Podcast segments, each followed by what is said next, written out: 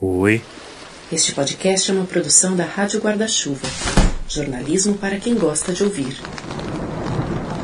O episódio de hoje começa com uma caminhada por um túnel de São Paulo. Aqueles beirais, acaba ficando muitas pessoas em estação de rua.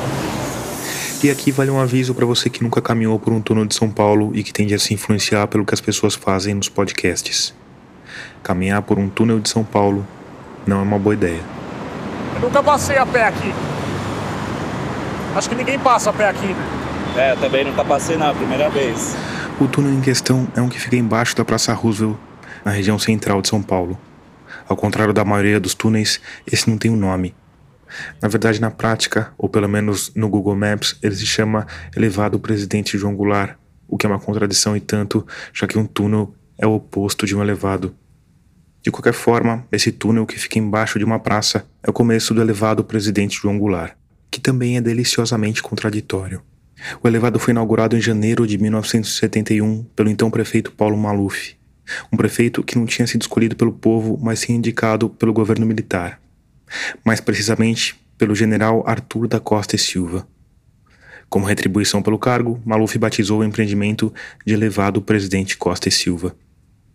O nome nunca pegou. Os paulistanos sempre preferiram Minhocão. Em 2016, o então prefeito Fernando Haddad mudou o nome oficial para Presidente João Goulart, mas os paulistanos ainda preferem Minhocão. E as contradições não param por aí, porque durante a semana, das 7 da manhã às 8 da noite, o Minhocão é tomado por carros. Das 8 às 10 da noite, é aberto a pedestres e ciclistas. Depois é fechado e vira um espaço adormecido. Aos fins de semana, ele fica aberto só para pedestres e ciclistas e vira um dos espaços mais charmosos da cidade, com vista para os prédios antigos que ainda resistem, as empenas cegas com grandes grafites coloridos e lá longe o antigo prédio do Banespa, o Empire State paulistano, com a bandeira do estado tremulando no alto. Eu adoro o elevado João Goulart. Prefiro um engarrafamento ali do que em qualquer outro lugar da cidade. Se for no sentido centro, então, altamente recomendável. Claro que isso não se aplica ao túnel que é o começo do elevado. Até tem alguns grafites por ali, mas eles estão cobertos de fuligem e tudo acaba adquirindo o mesmo tom de cinza sujo. Dava pra ver, né? A chama acendendo. E quando eu digo tudo, é tudo mesmo. Mal dá pra ver que é uma pessoa, né? Embaixo do saco de lixo. Um homem sentado no chão na calçada oposta à nossa. Essas saídas de água acabamos usando pra tomar banho. Esse que tá caminhando do meu lado é o Darko Hunter. Mesmo que seja água suja. O Darko é o diretor técnico da Divisão de Localização Familiar e Desaparecidos da Secretaria Municipal de Direitos Humanos e Cidadania da Prefeitura de São Paulo. O Bueiro ali também é um local onde eles acabam guardando os seus pertences. Aí volta à noite, pega cobertor, comida, outros utensílios. Em outras palavras, o trabalho do Darko Hunter é encontrar pessoas desaparecidas.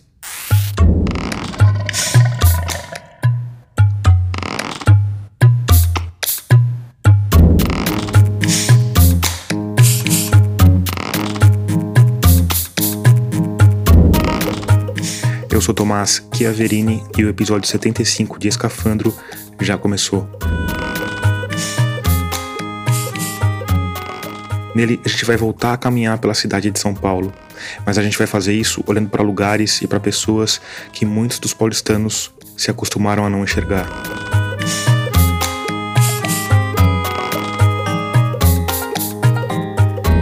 Antes, eu preciso te lembrar que a Rádio Escafandro é orgulhosamente mantida por uma parte dos ouvintes que colabora financeiramente com o podcast. Isso é feito por meio de uma campanha de financiamento coletivo. Para fazer parte dela, o caminho é rápido, fácil e seguro. É só ir lá em catarse.me escafandro e escolher o valor com o qual você quer ou pode apoiar. Com cinco reais já dá para colaborar com o projeto e ter acesso a uma área com algumas entrevistas completas. Eu sei que muita gente acha que cinco reais não vai fazer diferença, que não vale o trabalho de ir lá e fazer um cadastro, por mais simples e rápido que seja. Mas sim, cinco reais já fazem diferença, porque a graça do financiamento coletivo é justamente essa. Com muitos ouvintes doando um pouquinho, a gente não só mantém o podcast no ar, como também consegue pensar em fazer episódios mais elaborados, em contratar mais colaboradores ou em ter uma trilha sonora original, como no caso desse episódio e do último. Então, se você tiver uma folguinha aí no orçamento, vai lá em catarse.me barra escafandro e ajuda o podcast a continuar nos tocadores. Se você tiver alguma dúvida ou quiser apoiar de outra forma, vai lá em radioescafandro.com/apoie, que tem todos os caminhos. se você já está entre humanos luminosos como a Ana Julia Boing, a Beatriz Lefebvre e o Eduardo Martinelli Carvalho, muito obrigado por isso. Mais, me segue nas redes. Eu tô no Twitter e no Instagram como Tomás Chiaverini e como Rádio Escafandro. Esse episódio, como você sabe, nasceu do anterior. De volta para São Paulo. Nele, eu convidei três pessoas para caminhar por três bairros diferentes. E quando terminei essas caminhadas, eu percebi que não fazia sentido falar só da minha São Paulo, da São Paulo de classe média que está lá, lentamente sendo retomada pelas pessoas depois da pandemia. Porque nesse mesmo espaço urbano, de cafés, restaurantes, parques e boates, tem uma outra São Paulo que funciona de um jeito totalmente diferente. E quando eu pensei em alguém para caminhar comigo por essa São Paulo invisível, o primeiro nome que me veio foi o do Darko Hunter. Você talvez se lembre dele do episódio 50. Gente invisível não estraga a parede. E eu pensei no Darko por dois motivos. Primeiro, porque ele começou a trabalhar na prefeitura abordando pessoas em situação de rua para oferecer abrigo. Segundo, porque mesmo hoje no trabalho de encontrar desaparecidos, ele está o tempo inteiro prestando atenção nessa cidade que ninguém vê, ou que ninguém quer ver.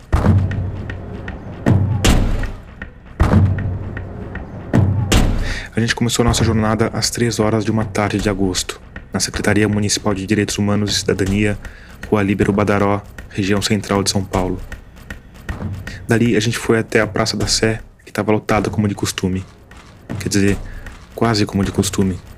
Durante a pandemia, o que se via na, no centro de São Paulo era a população em situação de rua. Só. De vez em quando passava alguém assim que foi comprar um remédio, foi no mercado. A sensação que dava era tipo aquelas cenas apocalípticas. Tipo, o mundo acabou e as pessoas estão na rua procurando alguma alimento, doação. E mesmo essa população deixou de frequentar os lugares que frequentava antes. A população em situação de rua naquela época ficava muito na frente de mercados. Que a pessoa ia fazer uma compra, eles pediam. Quando que começou a. voltou de repente? Como é que foi esse avanço da frequência aqui na Sé? Foi no dia mesmo que foi autorizada as lojas a reabrirem e tal, que era um horário específico. Então nesse mesmo dia já estava uma situação semelhante a essa que a gente se encontra por aqui, várias pessoas caminhando, a cidade voltando ao normal entre aspas. Tipo, num dia tava deserto, no outro dia tava que nem hoje. Isso.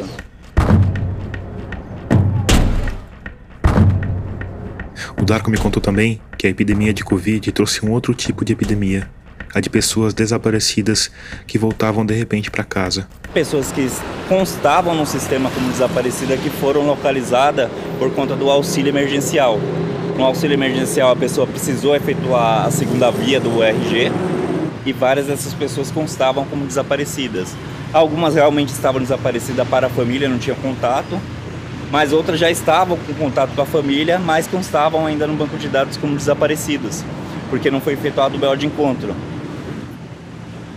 Ivan, diga. Ah, é importante dizer, a gente contou com mais um participante na caminhada. Você é o ex da, da equipe, hein, mano? Ivan Araújo, assessor de comunicação na Secretaria de Direitos Humanos e Cidadania.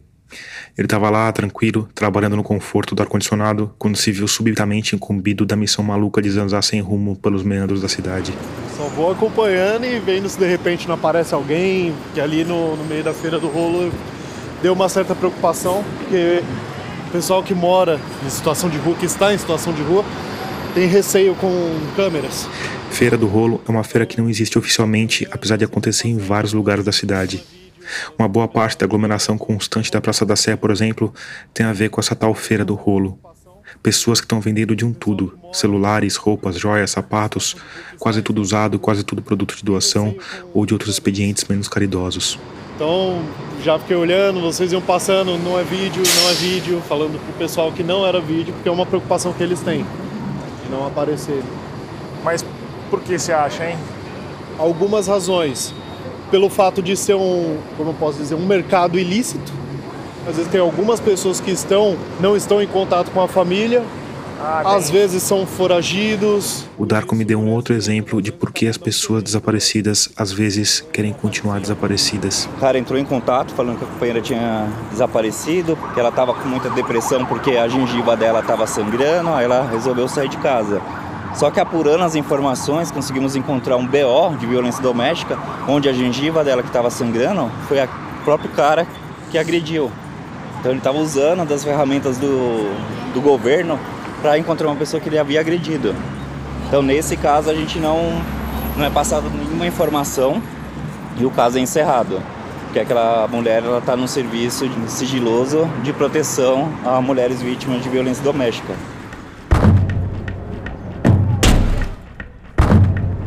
A gente se afastou da Feira do Rolo porque eu queria que o Darko me falasse sobre a infraestrutura de chuveiros e lavanderias que a prefeitura tinha instalado bem no meio da praça para atender pessoas em situação de rua. E água, água é um dos fatores mais difíceis da população em situação de rua obter. As pessoas sempre doam alimentação, mas a água mesmo é bem complicado. Vão na porta de, de bares para solicitar e muitas vezes são escorraçados ali da, do bar. Depois disso, a gente saiu da praça pelo oeste. Aqui a gente está do ladinho da 23 de maio. Passou em frente a um Pilates e Centro de Formação de Condutores. Ser Pilates. Você pode tirar a carta e. Faz a carta tira, fazendo Pilates. Fazendo Pilates. Atravessou a 23 de maio pelo viaduto Dona Paulina. São Paulo é uma cidade bizarra, cara. E aqui nós estamos no Bexiga. E continuou pelo bairro do Bexiga. Tem famílias também que vêm de outros estados para procurar o serviço de acolhimento aqui na, na cidade. Então, para não ficar na rua em outras cidades ou em outros estados, acabam vindo para São Paulo. Mas outros estados até? E outros estados. Ó, um caso que me veio aqui foi um caso de semana passada, que a filha ligou para a gente lá da Bahia, falando que a mãe não estava mais fazendo contato com ela e que ela estaria em situação de rua aqui em São Paulo. A gente conseguiu localizar as informações, verificou que ela estava no serviço de acolhimento e nessa foi conversando com o serviço de acolhimento para fazer uma entrevista com, com ela, para ver se ela podia ligar para a filha a filha me mandou umas imagens que ela tinha encaminhado, vídeo, mostrando, ó, oh, como que essa casa é grande, ó, oh, o meu quarto. Tipo, já fazendo com que a, a filha lá da Bahia viesse aqui para São Paulo porque tinha um local, tem uma casa. E a casa, no caso, era um albergue? Era o serviço de acolhimento.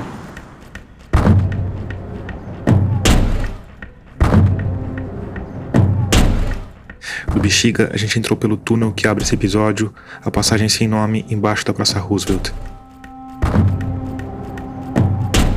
A gente continuou por ele, mas em vez de seguir por cima do elevado, a gente seguiu por uma espécie de canaleta, um espaço morto que sobrou entre o guardrail da pista do Minhocão que subia e o muro que ladeava o acesso à Avenida Amaral Gorgel, que continuava no nível do chão.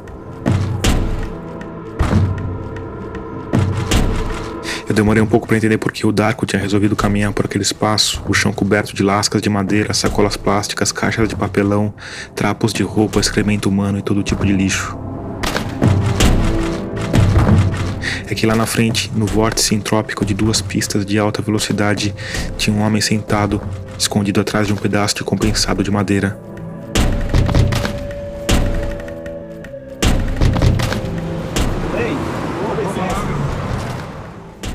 O homem estava inteiro coberto de fuligem. A pele, as roupas, as unhas, os cabelos, tudo tinha o mesmo tom cinza escuro, quase preto. As unhas dos pés chamavam muita atenção porque estavam pretas e altas, como se tentassem escapar daquele corpo. Ele era um pouco calvo, tinha barba e o cabelo emaranhado e parecia feliz da vida em ver a gente ali, puxando papo tá andando aí pela cidade, vendo se tem alguém que tá precisando de auxílio, algum idoso com confusão mental, ou alguém que esteja procurando pela família? Ah, tem muitos. Tem muitos, o homem respondeu, como se a conversa não fosse com ele. E o senhor? Tá o homem disse que a mãe tinha morrido, que tem dois irmãos em Guarulhos, mas que não queriam mais saber dele por causa da dependência em drogas. Por causa da minha dependência. Certo entendeu? E faz quanto tempo o senhor não tem contato com eles, com a família? Ó, eu é 38 de 60. E o senhor tem vontade de fazer contato? É tipo assim, vontade eu tenho. Mas eu acho que a, não é a mesma vontade que eu Certo. Entendeu? eu acho assim, que todo mundo merece uma segunda chance na vida. Quer que eu tente fazer contato com seus familiares? Vai que eles eu não estão. sei o número.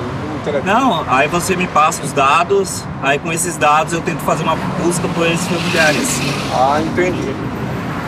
Nessa hora, o homem abaixou o compensado que usava como proteção. Vou tirar esse. Como é o nome do senhor? Eu consegui me aproximar com o microfone e sentei ao lado dele, na moleta do elevado João Goulart. Meu nome é Walter. Walter. Seu fuma, seu Walter? Quer um cigarrinho aí? O Darko acendeu o cigarro que tinha dado pro Walter, voltou a se recostar e sacou um bloquinho de anotações de uma pequena bolsa que leva a tiracolo. O Walter contou que tinha passado um ano inteiro num centro de recuperação, que tinha virado coordenador da moradia coletiva em que vivia, que tinha arrumado um emprego. Já comecei a trabalhar. Aí eu consegui contato com minha sobrinha, a filha do meu irmão. Qual que é o nome dela? O nome dela é Gisele. Só que o nome completo dela, assim, eu- quer dizer, minha família é a família Dias. E o nome do seu irmão? Jones Mário, Jones. Mário Dias dos Santos. Enquanto o Walter falava, o Darko tomava nota. E o seu nome completo, Walter? Walter com V, Com V. Ângelo Nascimento Júnior. Qual que é a sua data de nascimento, Walter? Sou do dia 27 do 8. O Darko continuou pedindo o máximo possível de informações e o Walter foi falando tudo que se lembrava. Deixa eu ver se eu consigo alguma coisa de imediato. Se eu não conseguir, aí a gente. Esse daí, esse irmão que eu tô falando, ele tem Face. Tem o quê? Tem Face, Tem Face? Os dois? Ou. os dois. Eu também tenho Face também, mas só que perdi a, a senha. A senha. Isso. Você vai começar por onde, Darko? Vou ver se no cadastro de CPF dos irmãos dele tem algum telefone que tá atualizado. Lá no São Belém, quando foi que o senhor foi? Eu já tenho dois anos que eu saí da Missão Belém. Tá. Foi antes ou depois da pandemia? Foi antes. Porque na pandemia eu tava lá. Ninguém saía, ninguém entrava. Certo. Tô em quarentena lá. E por que, que o senhor saiu? Eu saí porque chegou, tem uma hora que chega que você tem que sair, você tem que procurar seu rumo. Você não pode morar lá dentro. Quando eu saí, eu tinha dinheirinho, ainda fiquei ainda mais ou menos uns seis meses sem, sem usar droga. Mas aí vem aquela hora. Mente vazia é morar do cão, me senti excluído, tentei, conversar com minha família. Pô, gente, dá uma chance pra mim. Ninguém falava comigo, ninguém queria nem saber de mim, cara. Aí você vai entristecendo, entristecendo, entristecendo. Aí foi a hora que eu abandonei tudo de novo e voltei aqui pra. O senhor mora por aqui? O senhor dorme por aqui? É, eu moro na calçada, né? Mas eu fico sempre por aqui. Mas aonde que o senhor dorme? Aqui mesmo? Eu durmo ali em frente ao osso. Por que, que o senhor dorme ali? Porque eu tenho câmera, tenho segurança e eu me sinto mais seguro. E aqui o senhor vem durante o dia? É, durante a noite isso aqui é sinistro. É sinistro? Por quê? Ah, Vasco. Tá ligado, antes os skinheads não podiam descer pra aqui. E agora estão descendo. Você te pega numa cantoneira dessa aqui, mas na noite, sem câmera, sem ninguém. Skinhead, é? Vem em bando? Aí não ando sozinho, só vem em bando. Aqui, ó. Eu tenho uma. Aqui esse lado aqui, ó. Não sei se dá pra ver uma cirurgia aqui. Dá pra ver. Eu tenho uma placa de titânio aqui. Eu não tenho esse osso daqui. Entendeu? Eu não tenho os dentes daqui. Eles quase me mataram. E eu não quero passar por isso de novo, mano. Quem que foi? O senhor lembra? Os skinhead. Eu tava dormindo. O primeiro chute que eu levei foi na boca. Foi um chute. As botas, aquelas botas que eles usam, elas assim, é louco. Os bastão, aquele. Por causa dessa agressão, o Walter passou um ano no hospital e mais seis meses até a recuperação total. Eu tô vivo mesmo, parceiro, porque não chegou minha hora. Fala, Well, belezinha, mano? Tá na delegacia? O Darko, que tinha passado os últimos minutos fuçando o celular em busca de traços do Walter pela burocracia estatal, partiu para a segunda etapa da busca. Opa, telefonemas. Vou fazer uma abordagem aqui na rua, queria saber se tem algum BO de desaparecimento. O Walter sacou uma dessas garrafinhas plásticas pequenas de refrigerante, Não, gosto de a abriu a É, não, tampa é e deu uma golada de cachaça. aguardente. Onde que vende essa? Pra, pra cá do Oeste. Onde tem o mercadinho. O senhor leva a garrafa do senhor? Não, não, é. Vende, o corote. Só que eu transfiro. O- Quem foi o declarante? Certo. Ah, me manda os dados dela que eu vou fa- tentar fazer contato. Valeu, Barreto. Obrigadão. Precisando, tô por aqui. Depois de três telefonemas, o Darko Hunter tinha achado alguma coisa. BO desaparecimento não tem mesmo. Teve um, mas já foi dado baixa, que foi em 2017. Foi a a mãe do senhor que fez o BO. E não tem nenhum em aberto, então. Então vou fazer o seguinte, eu tô com os dados aqui. Ele perguntou se equipes do setor da prefeitura que trabalha com população de rua costumava conversar com o Walter. O César é aquele O Walter disse que sim. Um coletinho, certo. Então eles conversam com o senhor e tal. É, Eu posso tirar uma foto do senhor? pode. Caso precise procurar pelo senhor, aí eu já passo para a equipe. E o senhor falou que tem a questão da droga, né? Que droga que o senhor usa? Crack. Crack? Faz quanto tempo que o senhor saiu de casa, que o senhor tá na rua? Desde 2017. Desde 2017. E teve algum motivo pro senhor sair? Brigou com alguém? Perdeu emprego? Alguma coisa assim? Não, ah, as mal companhia mesmo. E Quantos essa. anos você tem, Val? Eu, se eu não já fiz, eu acho que eu vou fazer 40 anos. É 83. 39, né? 39. Perto. 39, dia 27. Até aquele momento eu não tinha pensado na idade do Walter.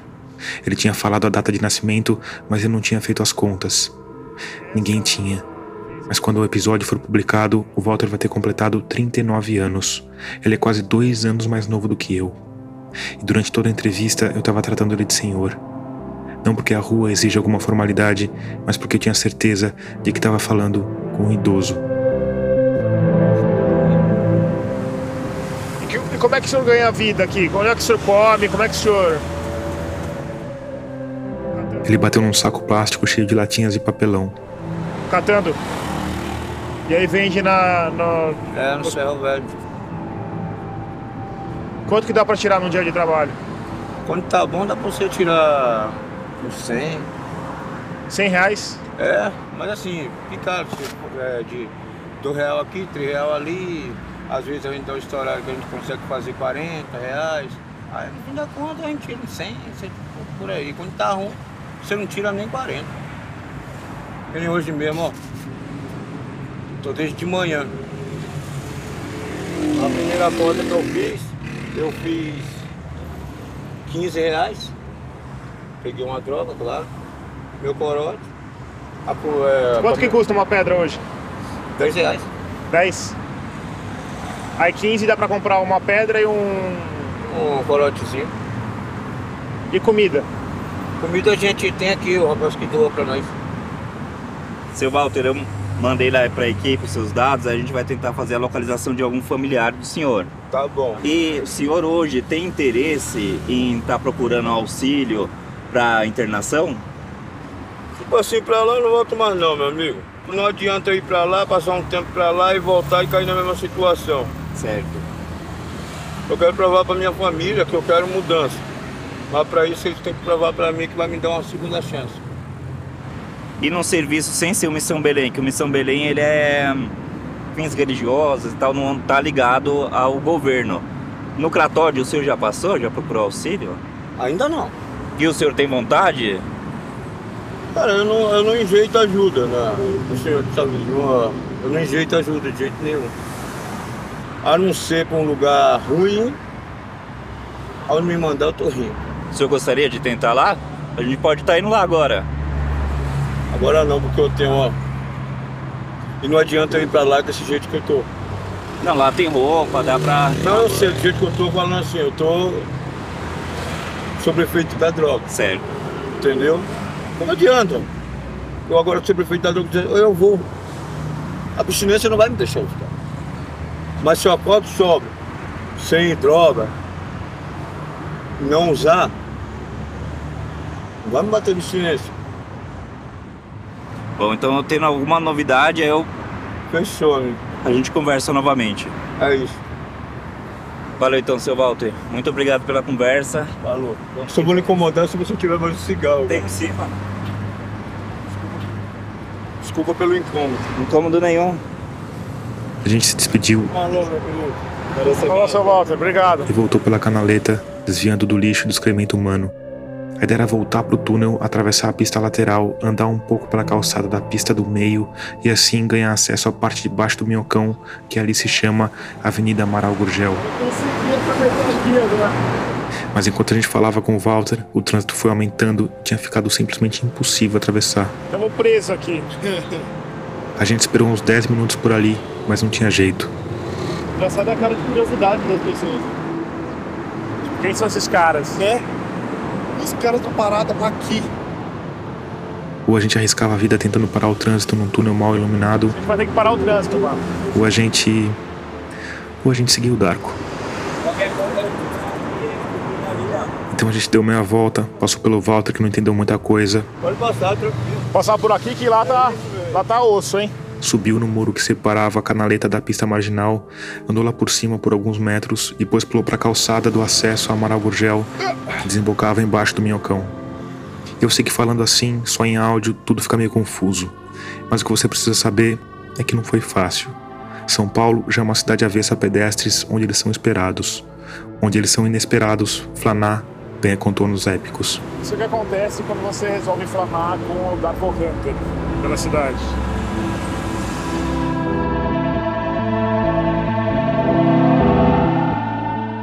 A gente caminhou um pouco mais, muito pouco, e a próxima história estava logo ali, esperando para ser contada.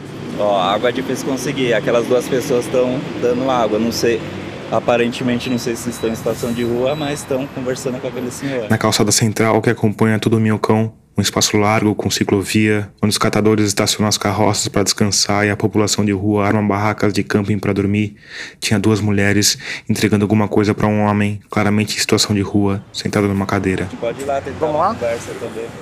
Vamos, dá pra atravessar aqui. A gente atravessou e se aproximou dos três. Tudo bem? Olá. Boa tarde. O senhor está na estação de rua há quanto tempo? O homem, que se chamava João, contou que estava na rua havia mais de 10 anos, que era dependente de crack e que por isso a família não queria contato com ele. Nós estamos ajudando esse homem, tadinho. Estão ajudando? Nós estamos tentando ajudar da maneira, melhor maneira possível. Que ele é deficiente, tadinho. É. Ontem aí nós pegamos ele ali, puxamos pra cá, arrumamos aqui pra ele, que tava com frio. Nós estamos ajudando ele que pode, né? Que a gente mora numa invasão também, então a gente tá dizendo que pode ele. Vocês moram numa ocupação? Ali, ó. Elas moravam numa ocupação a uma quadra dali e na noite anterior, que tinha sido especialmente fria, tinham dado um cobertor pro homem. Agora tinham descolado uma quentinha. Vocês moram na ocupação e vem aqui dar uma forcinha. É. Aí, mas já saiu, tava se arrastando ontem, tava não conseguindo nem pegar os cobertores ontem. Com frio, teve derrame. agasalhando ele. Peguei o colchão, pusei pra ele, pusei ele aí. E tem muita gente na rua, né? Tem. Por que vocês resolveram ajudar ele? Ele não, é, especific- não é só especificamente, porque se a gente for ajudar todo mundo que precisa, a gente também tá na pior também. Se a gente for ajudar todo mundo também, moço. Né? A gente ajudou ele, eu ajudo meu filho que mora na rua também. Entendeu? Meu filho é usuário, não pode ficar de casa porque ele rouba. Também tem uma barraca ali, eu ajudo ele também. Ele tem uma barraca ali, tá na rua. Tem. Porque eu já não tem nada pra roubar que eu tenho, né? Tô tentando tirar ele das drogas, tô tentando tirar ele da rua. É difícil, mas uma hora eu, eu consigo. Que idade ele tem? 36 anos. E a senhora, desculpa a inscrição. 65. E a senhora trabalha com o quê? Nada, tô desempregada. Eu, ela, a nora dela, o filho dela, tudo desempregado. E como que consegue comprar coisa pra ajudar ele? Olha, moço, a gente. É, ontem mesmo a gente pegou comida de casa, mas isso aí hoje foi doação que a gente pegou pra ele. E a senhora estava empregada antes da pandemia? Tava e fiquei desempregada. Trabalhava no hospital das clínicas, aí mandaram embora. A senhora trabalhava de quê? Mas eu faxina nos quartos, com que é auxiliar de limpeza. E agora a senhora vai fazer o quê? Eu não consigo um emprego, ninguém quer me pegar por causa da minha idade, ninguém quer me pegar. Eu já fui em vários lugares e A gente vai se virando, um come na casa da hora dela, um dia come na minha casa, eu, eu pego cesta básica por aí. E auxílio? Tá pegando auxílio? A gente pega o auxílio, mas não dá pra quase nada.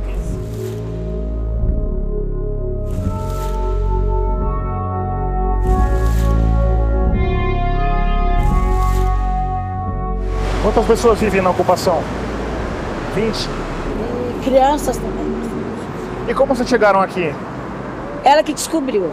Aí depois nós vimos eu e ela primeiro ver, aí depois nós fizemos todo mundo. E como é que descobriu? Porque uma amiga falou pra mim, eu, fui, eu comecei a procurar, procurar e achei, e vim e trouxe todo mundo. Uma das mulheres, que se chamava Kátia, me contou que morava em outra ocupação antes dessa, mas que lá precisava pagar um aluguel não oficial de 500 reais.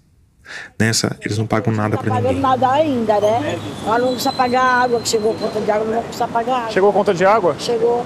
Não Mas tem esse prédio aí, a senhora sabe o que, que era antes? uma boate. E aí fechou a boate, é isso? Fechou por anos aí abandonado. Não sabe quem que é o dono? Não faço nem ideia. Tem muita dívida aí. E curioso chegar a conta, né, de luz. Chegou água, chegou conta Água? de água. Chegou. É, vamos se unir todo mundo e pagar. Pra não cortar. Mas não conta. E de luz? Luz tem gato? Não. É gato, né? Você vai fazer o quê, né, moço? A essa altura da conversa, eu, claro, perguntei se tinha como conhecer a ocupação. Pode, pode, vamos lá. Ela se animou e já me puxou pelo braço. Peraí, deixa eu, deixa eu, vamos ver que o... Mas não era assim tão O simples. Darko tá falando... Durante boa parte da nossa conversa, o Darko estava pendurado no celular, tratando de um caso dos mais complexos. Na Praça da Sé, uma equipe da prefeitura tinha abordado um casal com uma criança que não era deles. Tem muitas situações que às vezes uma pessoa tá na rua e tá com uma criança, só que tá com uma criança emprestada. Que loucura isso, cara. Então estou verificando a situação que no momento passou a ser a prioridade. Você acha que pode ser... Pegar essa criança sem... Pode ser também. Então a gente está verificando que eles estão com papel, que tem a guarda da criança, então a gente está verificando se essas informações procedem. Quer parar sentar num lugar pra fazer isso? né? Sentar lá num bar, alguma coisa assim? Só vou pegar o nome dele, que é chegando ali eu já vou. Eu queria ver se eu vou até a ocupação com elas. Certo. Será que a gente se encontra ali? Fechou. Ali naquele bairro. É. Pode ser? Beleza. Tá, eu vou lá e já volto então. Beleza. Você quer. Você fica com ele ou você vai comigo? O Ivan, claro, preferiu a aventura. Vamos conversar aqui, moço.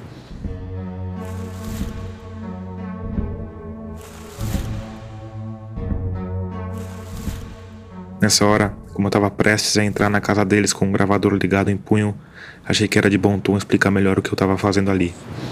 Eu tô fazendo um programa de rádio sobre a cidade. A senhora se importa que eu grave nossa Não. conversa? Eu não falo o endereço, não vai Porque prejudicar. a gente também não tem que esconder nada de ninguém. Aí a gente é muito honesto. A gente entrou, a gente sabe, não é nosso. A gente não... Mas podem vir tirar a senhora daí, não podem? Olha, moço, se fosse- se fosse pra tirar, já tinha tirado, viu? Cacá, eles vieram ver a ocupação. Tudo bem? O Kaká, sobrinho da Kátia, era um cara de uns vinte e poucos anos, tava de bermuda, sem camisa, exibindo várias tatuagens, entre elas um brasão dos Santos no lado direito do peito. Pode olhar aí, tá, gente? Fica à vontade aí, que eu tô dando arrumadinha. O andar térreo era um salão amplo que tinha sido todo subdividido em barracos feitos de madeira compensada e MDF. Esse é o meu, ó, tá vendo? A senhora tem uma TV ali. É, tem uma TV que tudo mais tem, né? É emprestada, não é minha não. Aí tem um micro-ondas, uma. Não, esse não é meu, esse é do rapaz que vai morar lá em cima. E uma air fryer? Pediu pra guardar, é, pediu pra guardar pra ele. Fogão é esse seu? fogão eu ganhei hoje. Agora falta a geladeira que eu não tenho. Os barracos eram separados por um corredor amplo que, pela ausência total de janelas, ficava mais escuro conforme a gente avançava para longe da porta. A Kátia foi avançando pelo corredor, contando de quem morava em cada barraco, abrindo as portas para apresentar a gente aos moradores. E é escuro aqui, hein? Tem aqui uma dela, das crianças. Deixa eu acender a luz aqui pra vocês verem, gente. É humilde casa aí, fica à vontade. Ah, é que a sua. a- Você tava mexendo na luz, né? É meu sobrinho ele. Eu que sou o responsável aí no momento aí Ah, tudo bem? pela Prazer. ocupação. Eu Prazer, meu nome é. Kaká, tá bom? Sou o Ivan. Boa tarde, meus irmãos. Ah, nós tá aí, gente. Como é que chegou aqui? Como é que vocês acharam esse lugar? Você que Ó, achou? na verdade o pessoal aí conseguiu aí esse espaço aí pra nós estar morando aí, sabe? Pra não ter que morar debaixo de uma ponte, sabe? De um... Aqui nós se sente mais seguro, entendeu? Aqui pelo menos chega um certo horário ali, nós, nós fecha o portão. E não paga nada pra ninguém aqui. Não, não paga nada, entendeu? E toma banho onde aqui? Nós instalamos 220 agora. Que aí nós vai ligar o chuveiro e vai ver se nós conseguimos arrumar uns canos pra nós puxar água lá pra dentro do banheiro, pra fazer um chuveirinho lá e nós vai improvisar um banheirinho ali pra tipo homem, mulher e tomar banho. Enquanto as instalações não ficavam prontas, eles usavam os chuveiros da prefeitura, instalados na Praça da República, no mesmo esquema que funciona na Praça da Sé. E aí, aqui em cima tem. Tem, tem gente, vamos lá em cima lá, vamos lá dar, dar uma olhadinha lá. A gente subiu uma escada estreita, Como que a pessoa pode deixar um terreno desse assim, sabe, parado ali, os ratos morando dentro, na verdade, né? e foi surpreendido por dois poodles antissociais lá no alto. O segundo andar também era amplo, mas ainda não tinha sido subdividido em barracos. Era mais bem iluminado do que o térreo. Provavelmente pela ausência de divisórias, mas também por causa de algumas janelas pequenas no alto e por um rombo gigante no telhado que deixava ver a copa de uma árvore. Não tinha muita coisa ali. Uma máquina de lavar usada, alguns pedaços de madeira que iam ser usadas para construir os barracos, um sofá velho. Aqui era o que? Era, aqui era uma boate, é isso? Aqui acho que era uma boate, ou era uma boate aqui, ou era uma balada. Mas era mais provável ser uma boate, né? As paredes eram pretas, o chão revestido de tacos, e no lado oposto à rua tinha uma estrutura em ruína que um arqueólogo atento identificaria como uma cozinha ou um bar.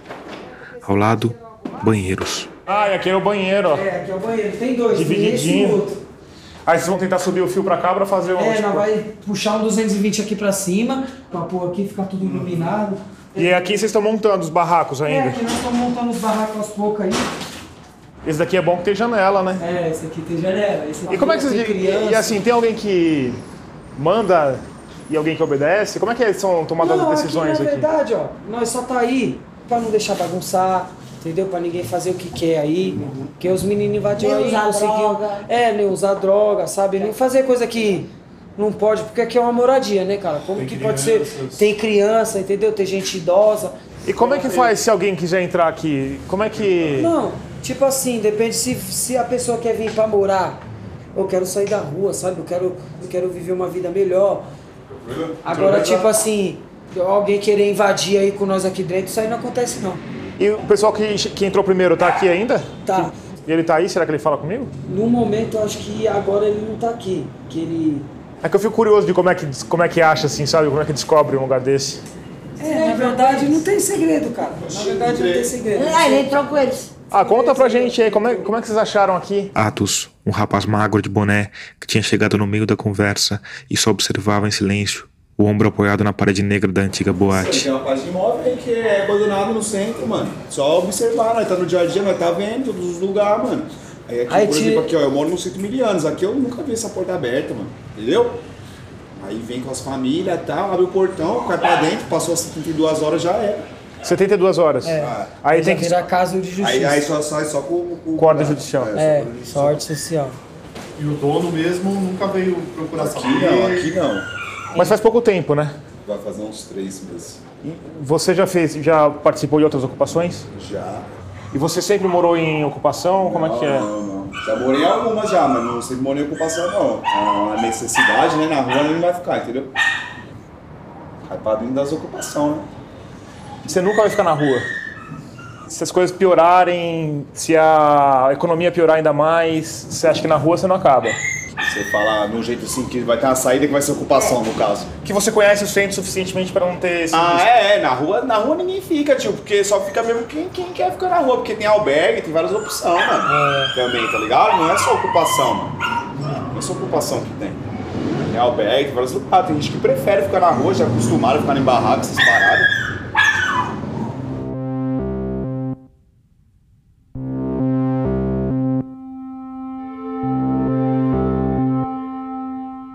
Aqui é importante a gente contextualizar um pouco a fala do Atos, porque historicamente as pessoas vão pra rua por fatores combinados.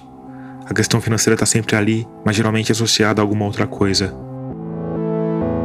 Normalmente é uma quebra de vínculo. Pode ser uma doença mental, uma dependência química, a perda de um emprego, a morte de um familiar, uma desilusão amorosa. Mas com a recessão e com a pandemia, a coisa mudou de figura. A miséria chegou com força para muita gente. Tanto que em dois anos, o número de pessoas que vivem nas calçadas ou nos abrigos e albergues aumentou 31%. Subiu de pouco mais de 24 mil pessoas para quase 32 mil pessoas. Isso fez com que a estrutura de acolhimento, já insuficiente, se tornasse ainda mais insuficiente. Juntando todas as vagas, a prefeitura só consegue acolher 16 mil pessoas, metade dos humanos que precisam de abrigo.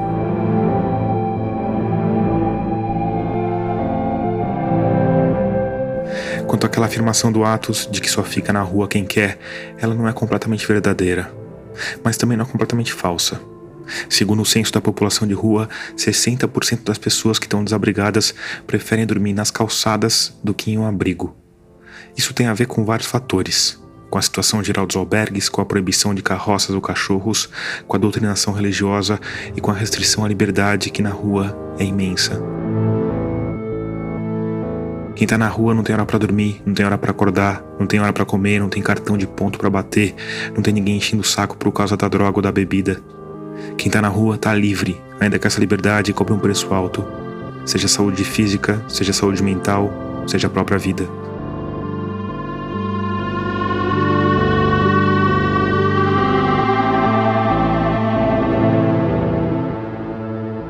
Claro que a rua e os albergues não são a única opção para quem não tem como pagar um aluguel ou uma diária numa pensão barata. As ocupações são uma prova disso. Mas existem ocupações e ocupações. Eu tava numa ocupação, debaixo da ponte da Rio Branco ali tem uma ocupação ali, que é o seguinte, lá é um absurdo, cara. No começo, falaram uma coisa para nós, depois foi outra. Tipo, só de água, sabe quanto que veio para cada morador? Tipo, eu e minha mulher, ela tinha que dar 259 269 e eu tinha que dar mais 269 de água. Fora mais 100 real de portaria.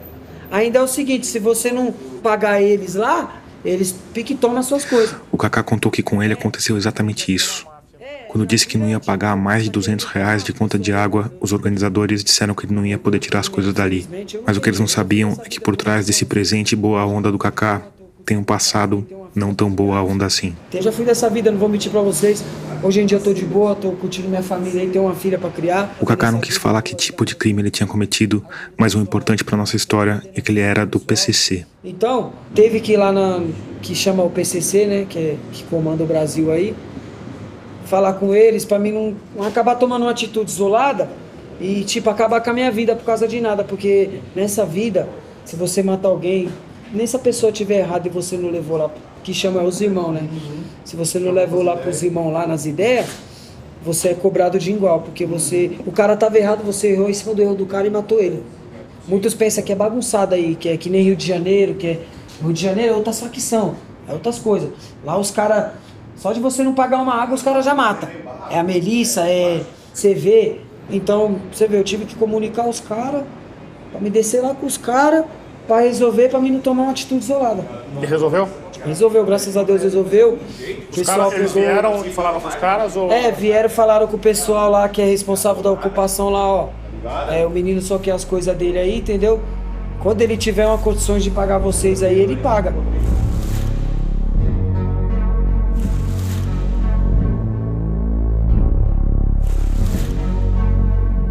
E assim, com essa aula prática de política municipal, a gente achou que era hora de voltar para a rua descobriu o que tinha sido feito do João e por onde andava Darko Hunter. Vamos lá que o Darko tá esperando a gente, né? Mas tem, tá um, tem um amigo nosso esperando a gente lá fora. Gente, Prazer, muito cara. obrigado pela visita. Deus. Que vocês puderem ajudar nós aí, nós aceita, sabe, cara? Uma doação, entendeu? O que vocês mais precisam aqui? Ó, oh, por enquanto, cara, o que nós tá precisando mesmo, tipo, alimentação, calçado, roupa, essas coisas Quando assim. Eu, você acha que eu posso divulgar o endereço aqui? Pode, pode. Quando sair a reportagem, assim. eu coloco. Tá bom, tá bom. Eu coloquei todas essas informações na legenda da foto do Kaká no nosso Instagram e na página do episódio no nosso site radioescafandro.com. Valeu, gente. Boa sorte aí. A gente se despediu e caminhou um pouco mais de 100 metros até o ponto do João. Passava um pouco das seis da tarde e já tinha anoitecido. Cadê o Darko Hunter? O quer filmar nós aí. O Darko estava sentado na calçada lateral, em frente a uma porta de garagem fechada, tomando guaraná e trocando mensagens furiosamente. Aí, pessoal? A informação dele aqui. Eu acionei a equipe, já que ele faz uso de crack e tal, aí ele aceita acolhimento, aí vamos encaminhar ele para o contato com o CIAT. CIAT é o Serviço Integrado de Acolhida Terapêutica que já é mais voltado à referência para questões de dependência química, como ele faz uso de crack e está querendo parar, tá esperando agora a equipe comparecer para estar tá encaminha, fazendo o encaminhamento dele. A gente se sentou no degrauzinho baixo ao lado do Darko, esperou algum tempo, olhando os pedestres que passavam com alguma curiosidade e os carros que passavam sem curiosidade alguma. E não demorou para que dois homens de jaleco e crachá se aproximassem do João. A gente atravessou até a calçada central para conversar com eles. Opa, tudo bem? Tomás? Opa, tudo bem? Esse primeiro contato foi especialmente interessante. Um exemplo claro de como a burocracia pode ser a melhor do mundo, mas ainda assim, lá na ponta, a diferença está nas pessoas. Do CIAT, né? Porque aqueles dois homens não eram do CIAT, eram do Serviço Especializado em Abordagem, o SEAS, que é um braço da Secretaria de Assistência e Desenvolvimento Social. Mas o que chamava atenção era a diferença na forma de trabalhar. Porque ao contrário do Darko, que transpira preocupação e carinho pelas pessoas com quem conversa, aqueles dois homens estavam ali cumprindo tabela. Já passou por algum albergue, São João? João Paulo, tranquilo? Estavam enxugando o gelinho do fim do turno, pensando no que iam assistir quando chegassem em casa ou no salgado que iam comer quando pendurassem os jalecos. Ele quer internação, ele não quer albergue. Não, é, a gente com internação não é com a gente, a gente trabalha com uma vaga para albergue. O finalzinho do diálogo foi arruinado por um escapamento aberto, mas o que você precisa saber é que se fosse por aqueles dois homens, a coisa tinha acabado ali. Eles levavam pessoas para albergues, aquela pessoa precisava ser internada, então eles não tinham nada mais a fazer. Mas, para sorte do João, aquela não foi a única equipe mandada pela prefeitura. A impressão que eu tive foi que a demanda do Darko fez todo mundo pular da cadeira e acionar todas as medidas possíveis. Boa noite, meu nome é Silvana, sou enfermeira. Não sei. Deu pra perceber do que eu tô falando, né? Você tem alguma questão de saúde? A diferença abissal entre dois seres humanos. Quer dizer, a Silvana tava lá havia 30 segundos e eu já tava com vontade de pedir um abraço.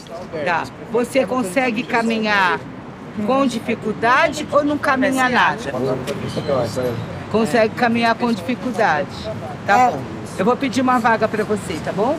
A Silvana pediu uma vaga permanente no CIAT Armênia, onde o João teria não só um lugar para dormir e comer, como também um atendimento específico para dependência. E você vai poder fazer um tratamento de saúde para você cuidar o problema da dependência química, tá bom? Eu aceito. Eu aceito, o João respondeu. Já vou chamar a perua. Assim que liberar a vaga, a gente te leva. A senhora veio de onde? Oi? A senhora veio de onde? De que região? Do centro também? É, nós somos do Redenção na Rua. É, a gente trabalha com usuários de droga e população em situação de rua. Mas para a prefeitura ou para alguma outra organização? Uma outra organização que presta serviço para a prefeitura. Entendi. Atendendo as pessoas quando passa mal, quando convulsiona, quando vai ter bebê, enfim. E aí acionando os dispositivos da prefeitura? Isso. Ou encaminhando, né, para um PS, para um AMA, Santa Casa. Vocês trabalham com uma abordagem espontânea de vocês ou só se tiver demanda? Não, abordagem e demanda espontânea. Porque às vezes a pessoa está na cena do uso, ela não quer ser incomodada naquele momento. Então a gente respeita esse momento. Se a gente passa e a pessoa está fazendo uso, a gente não aborda. Porque senão eles vão ser agressivos, né? A gente espera, dá a volta, espera ele terminar o uso para a gente voltar e abordar. E aí tem um plano de trabalho que vocês vão cada, cada região. Tem várias equipes, várias. E cada equipe cuida de uma região. É. E fica o tempo inteiro abordando pessoas. Vai revezando, né? Eu tô aqui, tem outra equipe lá em cima, tem várias equipes. E a senhora trabalha numa zona específica da cidade? Não, aqui no centro. Sempre no centro. Faz quanto tempo que a senhora trabalha com isso? Aqui no Redenção na Rua, quatro anos. E eu trabalhava também na rua. A nossa conversa teve de ser interrompida porque tinham achado uma vaga para o João. Eu aproveitei para me afastar um pouco da roda que tinha se formado em volta dele. O objetivo? Contar quantas pessoas tinham subitamente brotado ali para ajudar aquele homem. Nove pessoas. Nove pessoas. Mandaram todo mundo na dúvida, é isso? É, aqui já para verificar a questão da saúde dele, mas aí também foi acionado o SES. Se não aceitasse no momento, que ele falou que aceita e vê a questão da dependência, mas às vezes chega, não aceita e quer ir para o serviço de acolhimento. E o João estava lá no meio, sentado, com um sorriso no rosto. E eu queria muito saber o que estava passando na cabeça dele naquele momento. Imagina, você passa 10 anos invisível na calçada e de repente, do nada, num começo de noite como outro qualquer, tem uma dezena de pessoas preocupadas exclusivamente com seu bem-estar. Mas antes que eu pudesse pensar em perguntar qualquer coisa, eu fui interrompido por um carroceiro. Era um homem de meia idade e estava chorando, querendo vender algumas tralhas que tinha na carroça. Isso aqui vale mil, mil duzentos reais. Eu te vendo por 50 agora. Você tem aí para me ajudar? Quem tem isso aqui, nem Juliana tem, ó. As coisas mais variadas que iam de uma churrasqueira portátil a uma furadeira profissional. O objetivo? Ir para o Ceará pedir ajuda para o cantor Júnior Viana. Você chega lá, 10 horas da manhã, o almoço tá pronto. O que, que tem para comer aí? Entra para cá, acaba. Entra para cá, mata sua fome. Que eu vou arrumar uma carroça para levar o resto, que é o meu pertence pessoal. E vou de a pé. Mas eu vou chegar lá. Eu vou almoçar na fazenda dele. Tá, Ele tem três, quatro fazendas. Mais rico que o Zezé de Camargo Luciano, mas você, você nem conhece. Por quê? Ele não gosta disso. E eu tenho o nome de Jânio. Ele é Júnior. Eu sou Jânio. Eu chamo Jânio Viana. A partir de hoje, eu troquei meu nome. Pronto, acabou. Eu não comprei nem a maquita, nem a churrasqueira. Nossa conversa foi interrompida pela chegada da perua que levaria o João para um abrigo e, quem sabe, talvez, para uma nova vida. A Silvana pegou o homem pelo braço e toda a comitiva de jalecos avançou em passos curtos, porque o AVC tinha limitado a mobilidade do João. Vamos pra faixa. Vamos atravessar na faixa. Ó, boa sorte lá, eu vou te visitar. Deixa eu ajeitar essa máscara. Você consegue sentir? Quer ajuda? Tchau. Alô. Eles fecharam a porta de correr da Kombi, o motorista arrancou. Vai, Marcos. Não. E todo mundo se despediu com a sensação de dever cumprido. Tchau. Tchau. E aí, tá satisfeita com o trabalho? Ah, eu tô, porque eu, a gente não dormia a noite com ele aqui. A gente ficava pensando nele. Agora sim, vou dormir sossegado. Depois que as equipes se dispersaram, a gente atravessou para a calçada lateral e entrou numa pizzaria que ficava exatamente na frente do ponto do seu João, ao lado do restaurante Cora, um queridinho dos foodies paulistanos, com drinks inventados na casa e cardápio que favorece ingredientes da estação. A pizzaria também era toda modernosa, neon na parede, Tim Maia na vitrola, massa de fermentação lenta. A gente comeu falando sobre o dia, sobre o trabalho com população de rua, sobre o peso do envolvimento emocional com as pessoas. É rápido, né? Passa. A gente conversou com duas pessoas. A gente foi conversando com outras pessoas, mas de abordagem mesmo foram dois. É pouco tempo, na verdade. Isso. É sempre correndo contra o tempo, porque aqui foram dois casos presencial, mas vários casos dentro no recebendo no WhatsApp. Depois a gente voltou a caminhar.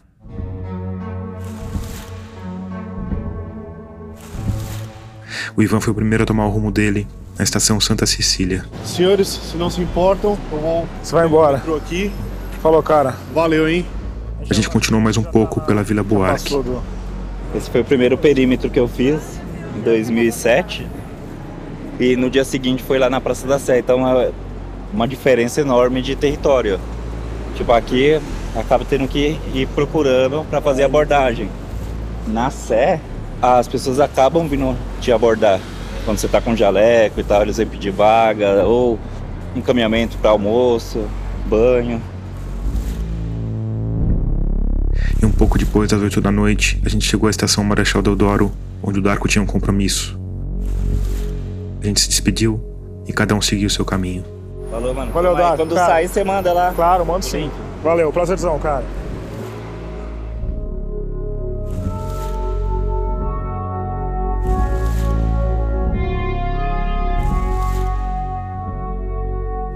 Quinze dias depois da nossa caminhada, eu pedi que o Ivan Araújo me ajudasse a saber alguma coisa do paradeiro do João. A informação que ele conseguiu foi que o João tinha dado entrada no SEAT Glicério, não Armênia, no dia 15 de outubro, mas no dia 31 tinha sido desvinculado da instituição. O motivo? Excesso de faltas. Quer dizer, em algum momento desse período ele saiu para a rua, provavelmente de manhã, e nunca mais voltou.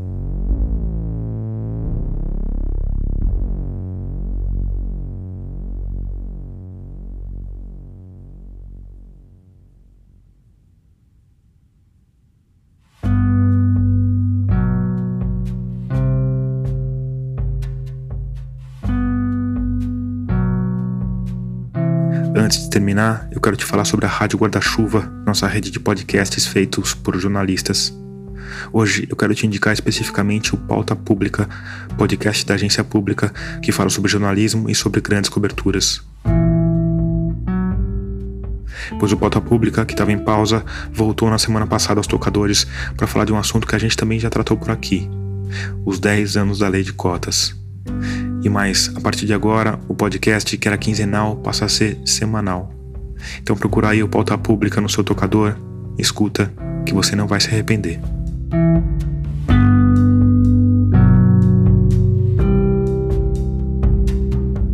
Termina aqui o episódio 75 de Escafandro. A mixagem de som desse episódio é do João Vitor Coura. O design das nossas capas foi criado pela Cláudia Furnari. A nossa trilha sonora original é do Paulo Gama. A trilha de encerramento é da Blue Dot. As demais trilhas foram compostas pela Mariana Romano, especialmente para esse episódio, usando sons colhidos durante uma caminhada por São Paulo. Uma caminhada que, se você ainda não acompanhou, pode acompanhar agora no episódio 74. Eu sou Tomás Chiaverini e produzi, escrevi e editei esse episódio. Obrigado por escutar e até o próximo mergulho.